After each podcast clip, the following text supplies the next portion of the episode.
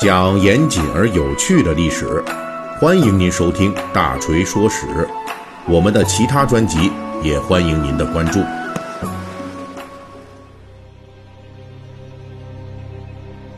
呃，最近抗击新冠肺炎啊，还是举国关注的话题哈。那咱们呢，大锤说史啊，最近也是相继推出了好几期这人类历史上与疾病抗争的各种的历史故事啊。那本期故事开始之前呢，还是一样的啊，大锤依旧啊要代表我们这个小团队，向坚持在一线与疫情奋战的广大的逆向前行者们致敬。呃，关于新冠肺炎的问题啊，哎呀，这个这段时间里面感觉。可能这其中最紧俏的话题之一啊，莫过于口罩了啊，因为这个是跟我们呃日常的这种防护啊，可以说关系最近的啊。出门必须戴口罩，哎，我们今天要说的呢，那我们就来讲讲这个口罩的故事啊。呃，关于这人类口罩的历史起源啊，这个争议还是很大的，因为对古人用口罩的功能界定。现在啊，还有不少争议。理论上呢，从史前时代，呃，蒙面的这个祭司的这个时候就出现了，就是，呃，当时呢，这个蒙面的祭司，这个祭司啊，他带着这种蒙面的用具啊，呃，是具有这种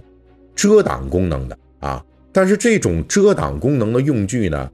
呃，显然是属于就后世面具的前身，面具才是具有遮挡功能的。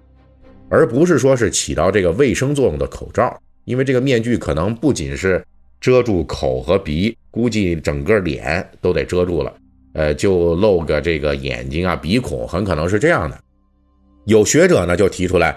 呃，创立于公元前六世纪的这个古代波斯的一个宗教叫索罗亚斯德教，那时候啊，他们在举办宗教仪式的时候，就已经出现了原始的口罩了，因为按照这个教的教义，宗教祭司在面对圣火坛举行户外奉献仪式的时候，要防止自己说话，这口水喷出来玷污圣火啊！你那巴拉巴拉的，然后一堆吐沫星子飞出来，不行。所以呢，祭司就得戴上一个能挡住口鼻的口罩。在这个考古发现中啊，陆续有描述这个情况的古代的。壁画和雕刻作品出土，所以呢就能够得到一定程度的确认。值得一提的是，这个索罗亚斯德教后来还经过中亚传入到我国了啊。当时呢，被国人称之为拜火教，崇拜的拜啊，不是那个说喝点中药拜拜火，不是那个。在我国的这个南北朝时期的墓葬中。也曾经发现过拜火教祭司戴着口罩举行仪式的这种石刻的作品。当然了，严格意义上来说呢，就拜火教这个口罩的作用啊，理论上还不是说是出于卫生考虑哈。虽然呢，也是为了遮挡口鼻，挡住这个呃这个说话者的口水，但是呢，它主要还是这种宗教意义上防止祭司呢他的这口水污染圣火。呃，所以呢，还有人提出来。那么，真正的这个口罩前身啊，哎，可能是元朝出现的这个宫廷口罩。这就是著名的意大利旅行家马可·波罗所记述的《东方见闻录》中，元世祖忽必烈在王宫中啊，就是伺候忽必烈饮食的侍者，需要蒙上一种很薄的绢巾来挡住口鼻，就防止他们的气息污染皇帝的食物。当时元朝人已经认为。捧着食物的这些人呼出的气息可能会污染食物，进而使皇帝生病。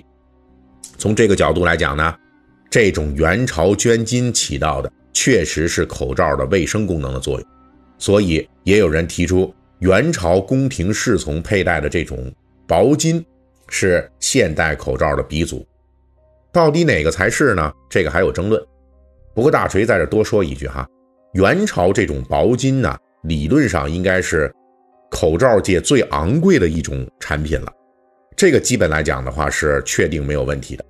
因为马可波罗专门记载说啊，这种薄巾是用蚕丝和黄金线来织就的，可以说工艺水平很高啊，用料也非常足，所以价格呢也很不便宜。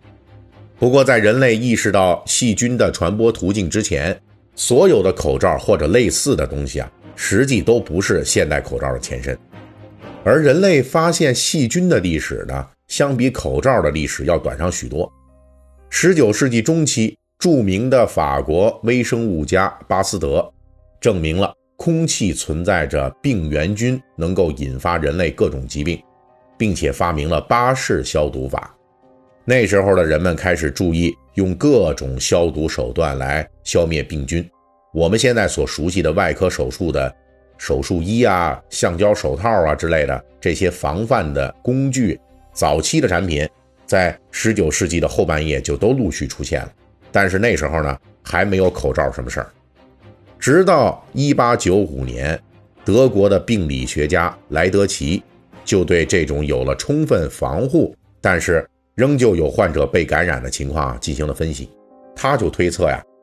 除了说接触传染之外，医生手术的时候说话和呼吸中飞出的这个唾液等等，可能也是带细菌的，他们完全可以通过空气把病菌传播给人，并且导致病人伤口感染啊等等症状啊，所以呢，他就琢磨用一种纱布做成的能够挡住医生口鼻的用具。这就是最原始的现代口罩。一八九七年，莱德奇正式开始推广这种口罩。果然啊，这个医疗效果还是不错的，所以医疗界很快就推广开来了。不过呢，莱德奇的这种原始口罩也确实对得起它的原始之名啊，因为它确实非常原始。它当时啊只有一层啊，紧紧包扎在医生的口鼻和胡子上面。这个紧紧的包扎方式让医生很不舒服。而且要确保纱布包扎紧密也很费功夫。第三个麻烦呢是包扎这么紧密，很容易让纱布被唾液打湿，影响防护效果。所以很快，这种原始口罩就迎来了改进。首先是一八九七年，英国一位外科医生，他在原始口罩里面啊加了一个铁丝小支架，把纱布和口鼻之间撑出来了这么一点点空隙。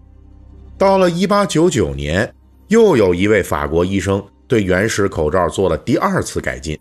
那就是啊，他把纱布啊从这单层增加到多层了，然后呢，把这个口罩直接缝在手术衣的后衣领上，这样医生们如果需要的时候，只需要把他这衣领往前这么一翻，哎，就能用上这口罩了。可是这样还是有点问题啊，那就是这衣领固定啊有点不稳定，晃荡。所以呢，以后啊就又进行了一次改进，就使用这环形的绳带